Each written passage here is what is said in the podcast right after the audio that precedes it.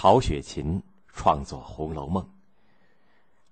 乾隆年间，《四库全书》的编纂可以说是乾隆帝在文治方面的一件大事。也就是在这一时期，有一本叫《红楼梦》的小说，在京城的读书人中间流传开来。小说的作者名叫曹雪芹。曹雪芹出生在一个贵族家庭当中，他的曾祖父曹玺受到康熙帝的赏识，被派往江南担任江宁织造郎中。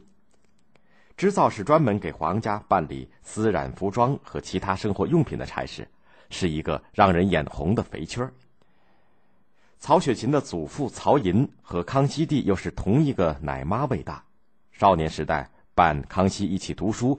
因此，曹玺去世以后，康熙帝让曹寅接替父亲，还升了一级，当了江宁织造。曹雪芹的父亲曹府后来干的也是这个差事。曹家三代人前前后后干了六十来年的织造官，财产越积越多，成了名闻江南的一大豪门。清朝皇帝江南巡视，曹家接待过多次。但是。雍正帝继位以后，曹家由于卷入了一桩经济案子，失宠了。雍正帝下令抄了他的全家，撤了曹府的官职，曹家很快败落。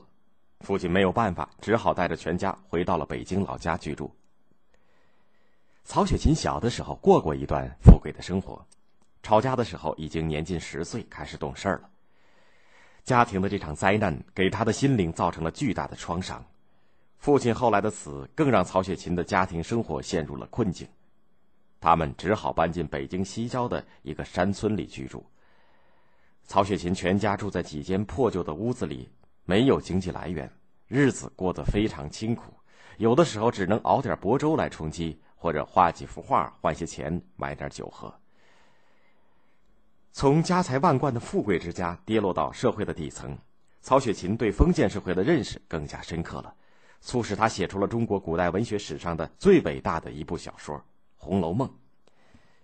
在《红楼梦》中，曹雪芹以贾宝玉、林黛玉这对青年男女的爱情悲剧为线索，写出了一个封建贵族大家庭从兴盛到衰落，最后走向灭亡的变化过程。这个大贵族家庭曾经非常显赫，显赫到什么程度呢？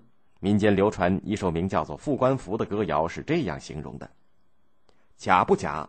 白玉为堂金作马，阿房宫三百里住不下金陵一个史。东海缺少白玉床，龙王来请金陵王。丰年好大雪，珍珠如土金似铁。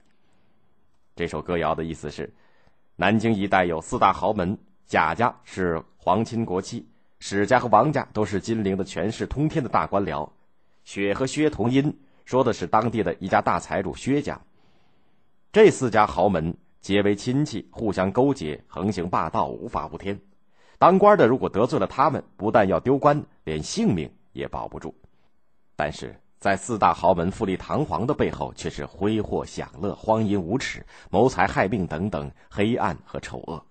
追求婚姻自主和爱情的平民遭迫害，具有反抗精神的婢女逃脱不了死亡的命运。曹雪芹对他们寄予了深切的同情。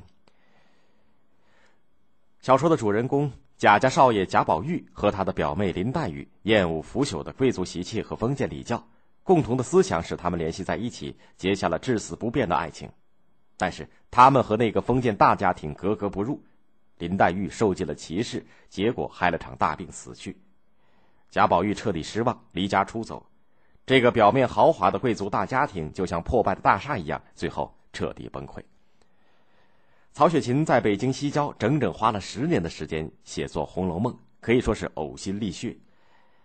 曹雪芹年纪不小的时候才有了一个孩子，非常喜欢，但是他刚刚写完八十回的时候，孩子却生病死了。曹雪芹伤心过度，得了一场大病，又没钱治疗，也在几个月以后离开了人世。曹雪芹去世以后，《红楼梦》以手抄本的形式在京城逐渐的传抄开来。读了这本小说的人都会被他吸引和打动，但是又觉得这样优秀的作品没有完成，实在太可惜了。于是有一个叫高鹗的文学家续写了后四十回，这就是人们现在看到的一百二十回的《红楼梦》。虽然续写的四十回在艺术成就和思想性上不及前八十回，但是小说的结构完整了，总的说来还是相配的。《红楼梦》如今家喻户晓，在国外也有很高的名声，人们从中可以了解到中国封建社会晚期的历史风云、社会生活和风土人情，获得了很高的艺术享受。由于它的影响非常大，中国和世界上许多学者都在研究和考证这部著作，形成了一门专门的学问，叫做红学。